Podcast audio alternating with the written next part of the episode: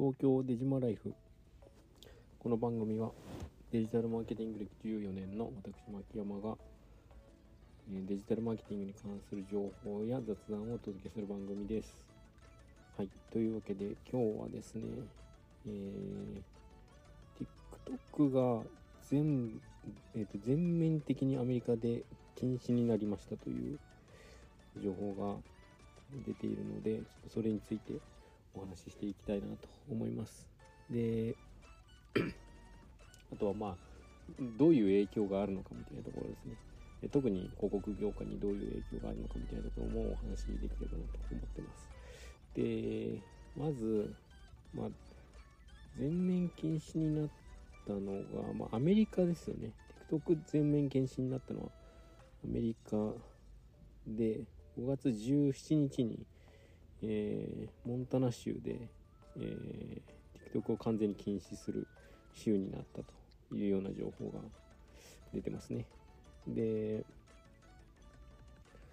まあ、前から禁止になるんじゃないかみたいなことは、えーよく話されていてで、まあ、ななんでかというと、えっとまあ、情報漏洩みたいなところが、えっと、怖いというか、まあ、それをアメリカとしては恐れているというようなことなのかなと思います。で、えっとまあ、ロシアとウクライナの紛争があって、えーウクライナへの侵攻があってでその中で、えっとまあ、どちらの兵士も結構 TikTok ってなんか使われていたみたいででその中で、えっと、情報がこう漏れてしまう TikTok でこう位置情報まで共有しているユーザーがまあ一部いて、えーどの町にいてこういう兵士がどの町にいてこういうことをやっているみたいなことがあのデータで吸い上げられるというよりかはあの投稿で見れちゃうみたいななんかそういう問題が前からあったらしいんですよね。でまあ休憩なのか、まあ、息抜きなのか、まあ、ちょっとずっとねピリついた状況の中で、えーまあ、心が休まる瞬間みたいなのを求めてそういう、ね、TikTok みたいな、まあ、エンタメ要素が強いものを、えー見て、まあ、心を落ち着けるみたいなことは、まあ、一部あったんだろうなというのは、まあ、想像にたやすいんですがただ、えーまあ、なかなかあの戦況をねあの左右してしまうしまいかねないということで、まあ、仮にですよ。仮に何か台湾有事的なことが起きた時に同じようなアメリカの兵士でも同じようなことがまあ起きかねないわけじゃないですか。でしかも相手は、えー中国ですよね。で TikTok を運営してるのは中国なので、まあ、それそういう情報が、えーまあ、漏れると良くないですよね。なのであの非常に軍事的な意味を持っている出来事だなというふうに思ってます。ただ単にあの、えーアプリのなんか売り上げであったりとか、まあ、市場のシェアを、えっと、奪われるからとかそういうことじゃなくて非常に軍事的な意味を持ってる大きな出来事だなと思って、えー捉えています。でここの辺りに関しては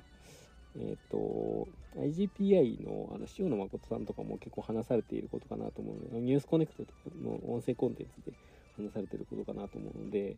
まあ、ちょっともう少し深掘っていければなと思うんですが、えっ、と、じゃあ、まあ、禁止になりましたと。TikTok 禁止になって、えーまあ、日本はどうするのかみたいなところですよね。日本はどうするのかみたいなところでいくと、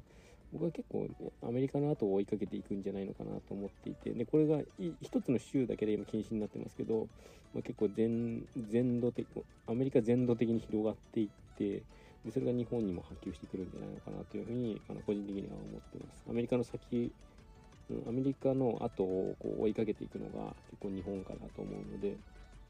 このスタンス、これまでのスタンスからすると、えーゆくゆくというか、まあ、近いうちに日本も TikTok は禁止になっていくんじゃないのかなというふうに個人的には思ってます。そうじゃないと、それこそ台湾有事とかね、起きた時に日本も同じ状況になりかねないので、あの日本も禁止に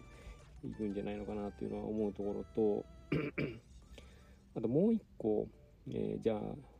えーまあ、そういう軍事的な意味合いを、まあ、一旦置いておいて広告業界としての影響を考えていった時にどうなるかなと思ったんですけれどもあの縦型のショート動画って、まあ、近年かなりあの、まあ、流星を起こっていてで、まあ、TikTok に限らずインスタのリールであったりとかあとは YouTube のショートであったりとかあと一応 LINE もあのブームってありますよね。縦型のショート動画。今だとね LINE 開くと真ん中のど真ん中のボタンにねあのブームのボタンありますよね。だからあの縦型のショート動画の、えー、市場っていうのはある程度こう、えー、なんていうかまあ、広がってきていてで代替するサービスとかもかなり出てきているのであの TikTok じゃない、えー、媒体広告媒体で、え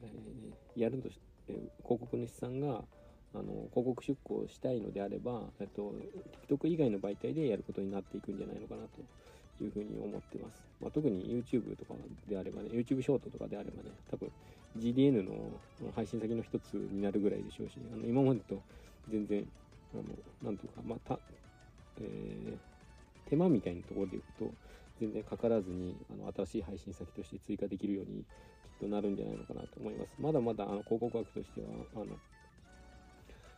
あんまりいい広告枠じゃないというのと、あと、TikTok なんかは、うんあのタイムライン見ると分かりますけどもタイムラインというか、まあ、見てると分かりますけどもあのまだネイティブ、ええーと、ナショナルクライアントしかあの、えー、いや広告ってあんまり見ないですよね。